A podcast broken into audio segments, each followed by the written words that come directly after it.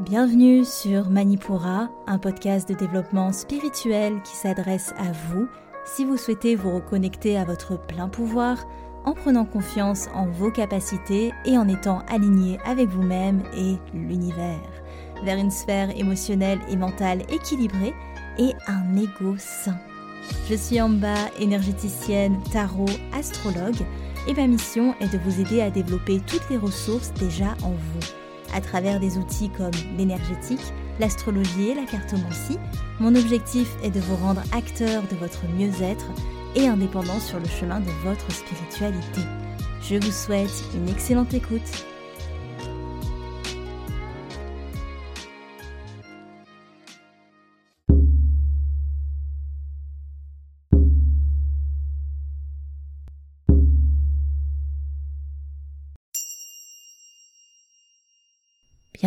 Cette nouvelle étape de notre cheminement initiatique.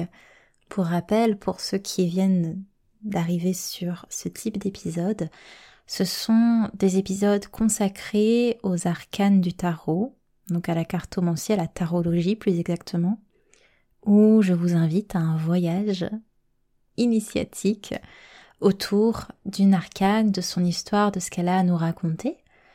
Et pour suivre ces épisodes, je vous invite à vous poser dans un endroit calme car ce sont des épisodes qui appellent à l'introspection, à se laisser emporter dans ce cheminement. Mais aussi, vous pouvez retrouver sur le site internet via le lien dans la description de l'épisode les arcanes décrites, donc ce dont je fais référence dans cet épisode et qui vous aide à comprendre les différentes symboliques de la carte, pourquoi euh, est dessiné ce qui est dessiné, pourquoi ces couleurs, pourquoi ces formes, pour que vous puissiez comprendre au plus près euh, ce cheminement, cet arcane, ce qu'elle a à vous offrir. Alors, si le chemin vous dit, nous avons déjà vu euh, quelques arcanes dans des épisodes précédents, Aujourd'hui, nous allons en explorer une nouvelle et je vous invite à vous installer confortablement. Et pourquoi pas prendre une inspiration et une expiration en conscience, à tout relâcher à l'expiration. Et nous sommes partis, finalement, aujourd'hui, dans l'exploration d'une étape bien particulière de notre chemin initiatique nous nous trouvons exactement au milieu de notre parcours. Je vous avais dit que c'était particulier. Nous sommes au point de bascule, à la jonction entre les arcanes dites terrestres et les arcanes dites célestes, si bien que, de là où nous sommes, nous pouvons observer où est notre point de départ, mais également où se trouve notre ligne d'arrivée. Et c'est là, à mi-parcours entre arcane terrestre et arcane céleste, que nous ressentons que quelque chose s'est certes achevé, mais pour autant que tout commence. Et rien n'est certain à ce stade, à part peut-être l'idée que nous ne sommes sûrs de rien. Donc entre la fin et le début d'un cycle, nous nous trouvons exactement là où le souffle se retient, juste après l'expire, dans l'attente de la prochaine inspiration. L'arcane de la roue de la fortune marque un changement, soit imminent, soit en cours, soit bloqué en fonction de la position qu'elle occupe dans un tirage, de la place qu'elle a prise dans votre lecture. Et cette arcane, elle vient nous questionner sur les cinq étapes prudentes qu'inclut tout changement. Dans ce phénomène qu'est un changement, il y a la première étape qui est l'étape de la précontemplation. Ok On est dans l'observation de la situation. Dans la deuxième étape, on est dans la réalisation. On voit, dans cette observation, qu'un changement est nécessaire. La troisième étape, c'est la contemplation.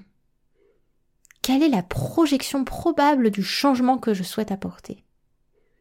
Qu'est-ce que ça va donner? Si je change quelque chose à ce que j'ai observé La prochaine étape, c'est celle de la préparation. On se prépare au changement et celle qui suit est tout bonnement l'étape de l'action qui marque le changement. Mais ça ne s'arrête pas là. Nous avons une avant-dernière étape qui est celle du maintien, où l'on va porter l'énergie d'adaptation face à la nouvelle dynamique qu'on aura instaurée. Et enfin la dernière étape qui est l'étape de la rechute.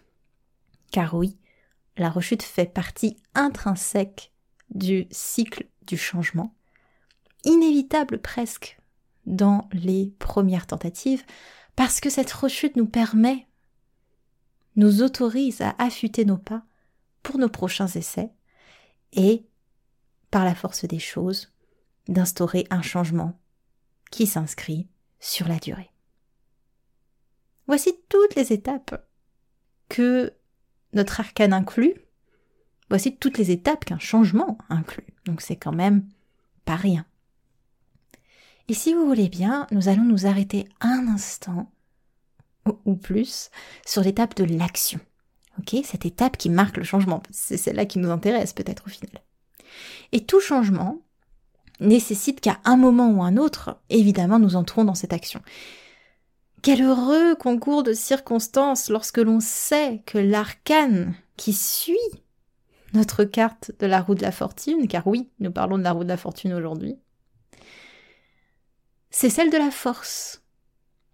Une arcane qui est bien utile pour vous donner l'impulsion nécessaire au déclenchement de notre roue.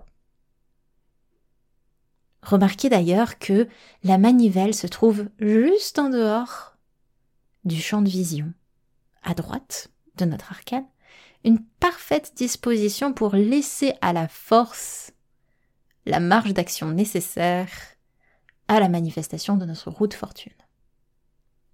Le monde est bien fait, n'est-ce pas? Les arcanes ne sont pas dans un ordre au hasard. Si le tout est encore possible, vous pouvez le balayer. Ok, ok. La carte de la force, qui suit l'arcane de la roue de fortune pour amener une action à notre changement, pour tourner la manivelle, très bien, très bien. Mais qu'en est-il de l'arcane qui précède notre roue? Histoire de bien déterminer dans quoi s'inscrit la dixième étape de ce cheminement des arcanes majeures. C'est la carte de notre cher ermite, arcane cher à mon cœur, qui indique la voie d'une recherche solitaire, où l'introspection est le premier pas, et seulement à son issue viendra potentiellement un changement choisi, maturé, mûrement réfléchi. Au contraire de notre roue qui porte en elle la notion de changement, elle indique que pour connaître la suite de l'aventure, une action différente est nécessaire. Il n'y a plus le moment de la réflexion passive de notre arcane du, de l'ermite. On est déjà prié de tourner la roue. Maintenant. Plus de réflexion. Le temps de la réflexion est passé.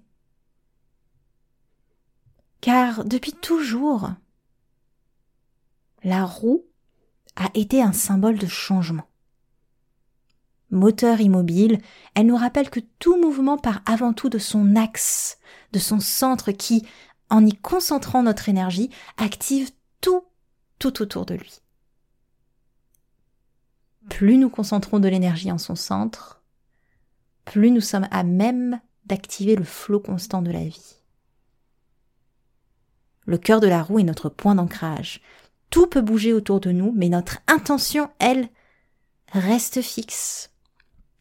Nous retrouvons également euh, cette idée avec la représentation du cadre de la roue, qui est un élément inerte et ancré, mais qui est présenté sur une surface ondulée par les vagues de l'eau cosmique dans l'arcane du tarot de Marseille. L'univers est toujours en mouvement, c'est de ça que parle cette eau cosmique, c'est ce qu'elle représente, l'univers est en mouvement et à nous de suivre le pas. Sinon nous ne sommes que des êtres inertes, ancrés certes dans la matière, mais c'est bien tout. L'univers nous laisse une nouvelle fois, à travers cette disposition, accès à notre libre arbitre.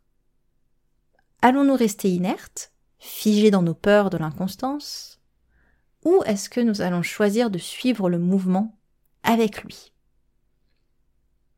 Et de toute façon, si nous bloquons le changement, ce sera les vagues de l'univers, vous vous en doutez, qui viendront nous bousculer.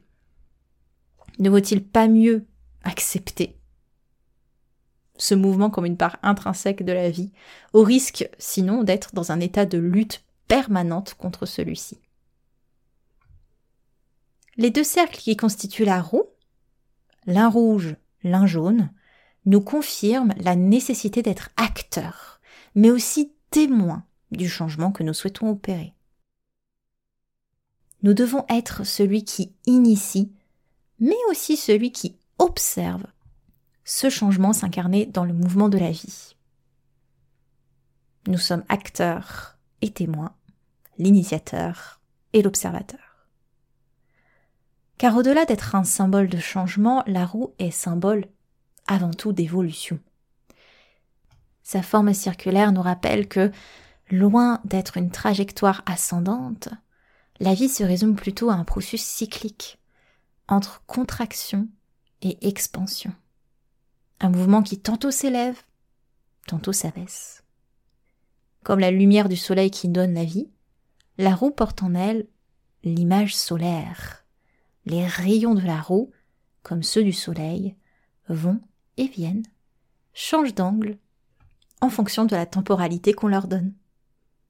C'est le jour et la nuit, comme les rayons d'ailleurs, qui passent devant la lumière et qui alternent lumière et ombre, c'est la vie et la mort qui se succèdent.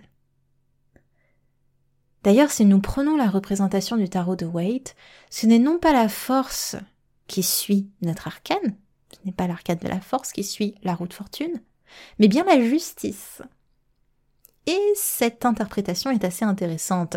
Ici, White marque l'idée que le changement n'est certainement pas le fruit du hasard, mais bien d'une justice qui maintient l'équilibre en toutes choses. Jour-nuit, vie-mort, la succession est logique. Notre de fortune ne serait pas ce qu'elle est sans que l'on s'intéresse aux trois personnages qui l'entourent, tout autant porteurs de messages précieux pour comprendre l'énergie de cet arcane trois animaux qui l'entourent, qui la retiennent dans son mouvement circulaire, autant qu'ils la soutiennent, cette roue.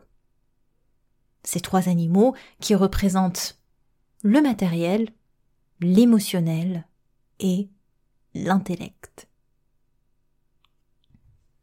Le premier animal, semblable à un singe, se dirige vers le bas, se dirige vers l'incarnation. Il est celui qui représente, avec sa couleur chair, la matérialité. Ces parties sexuelles sont cachées pour nous rappeler que l'énergie sexuelle, qui est l'énergie de création, est celle qui permet le mouvement, la vie. Mais, vu qu'elle est cachée, elle n'est pas encore manifestée, puisqu'il faut l'activer, grâce notamment à l'arcane de la force qui suit notre roue de fortune. Cette énergie créatrice, elle est primordiale pour incarner un changement dans la matière. Le deuxième protagoniste est semblable à un chien jaune, couleur de l'intellect, de la connaissance, de la conscience acquise et révélée. Un collier obstrue ses oreilles et nous rappelle que les limites de ce plan intellectuel est le suivant. Si le mental seul dirige, il en devient assourdissant et nous éloigne de notre soi. La surréflexion est parfois nécessaire pour apporter un changement. Mais cela risque également de le bloquer. Enfin, celui qui domine la roue est un sphinx à la couleur bleue. Il porte en lui l'énergie de l'émotionnel, bien que les cinq pointes de sa couronne indiquent l'union des éléments. D'ailleurs, il est le seul posé sur un socle, signe qui siège vraiment dans son émotionnel, qu'il y est stabilisé. L'épée qu'il arbore pourrait signifier l'équilibre du psychisme, mais elle résonne surtout avec le caractère de la justice. Tout changement est juste et fait sens avec une continuité. Cela non sans nous rappeler l'arcane qui suit dans l'interprétation de Waite qui est l'arcane de la justice. La forme des ailes de notre sphinx rappelle celle d'un cœur. Leur couleur rouge et violette transpose l'idée d'un changement qui se fait de manière éclairée dans l'alignement du cœur, mais aussi de ce fameux psychisme, avec notamment les couleurs d'Ajna, le troisième œil. Le sphinx permet l'alignement et l'union des efforts matériels qui nous poussent à incarner à la Terre et des efforts de l'intellect qui tentent de monter à la recherche de ce qui peut l'élever toujours plus haut. Ces trois personnages de notre arcane de la route fortune pourraient sans peine faire écho à Tamas, Rajas et Sattva, les gunas, véritable identité énergétique de l'inertie, l'agitation et l'harmonie. Nous pouvons nous pencher aussi un court instant sur la représentation de Waite, qui met toujours à l'honneur notre sphinx, mais cette fois-ci entouré d'un serpent, symbole de chaos, et d'Anubis, le dieu égyptien, symbole du monde souterrain. Tous deux rappellent la mort et la renaissance qu'appelle tout changement, en plus de pointer le mini Big Bang que tout changement fait naître et aussi le besoin intrinsèque d'aller puiser au plus profond de nous-mêmes dans nos désirs inconscients et nos ressources inexploitées pour changer la donne. Dans cette version de Waite, la notion de circulaire est instaurée par les lettres T, A, R, O, que l'on peut tantôt lire comme tarot, mais aussi comme rota en fonction du sens de lecture, rota étant le latin de roue, ou encore Torah, qui nous plonge dans la première partie de la Bible, la Genèse. Alors que dire de notre arcane de la route fortune? Elle nous apprend que, loin d'être tranchée, la succession des étapes d'une vie se suivent, se répètent et se mélangent, tels les rayons d'une roue qui, à toute vitesse lancée dans son mouvement, n'ont l'air que de faire qu'un. Une expérience unie. Faire différemment est intimement relié à l'idée de se sentir au plus bas pour revenir au plus haut. C'est la roue qui tourne et qui fait circuler le mouvement de nos vies. De même, ce qui nous maintenait au plus haut auparavant peut s'avérer être ce qui nous bloquera dans le futur. Et nous sommes appelés à nous renouveler constamment comme l'air qui parcourt nos poumons et les cellules de notre corps. C'est une arcane qui marque la notion de cycle, vous l'aurez compris, de chance, mais aussi de fatalité, d'opportunité, mais aussi de destin, de nouveaux départs francs mais aussi de départ bloqué. Cet arcane peut aussi bien marquer des mouvements volontaires de notre part que d'autres, non désirés, imposés par l'univers. Cet arcane est le signe des répétitions, mais également de la non-temporalité. J'espère que cette étape du cheminement vous aura transporté et que vous pouviez maintenant peut-être appréhender cet arcane de la route fortune avec plus de compréhension. Si cela vous a plu, je serais absolument ravie de continuer à vous transmettre les merveilles des symboles de la cartomancie, de la tarologie. N'hésitez pas à me faire savoir si ce voyage vous a été doux et bénéfique. Et je vous retrouve une prochaine fois pour une prochaine étape de notre chemin initiatique. C'était en bas de Manipura. À bientôt.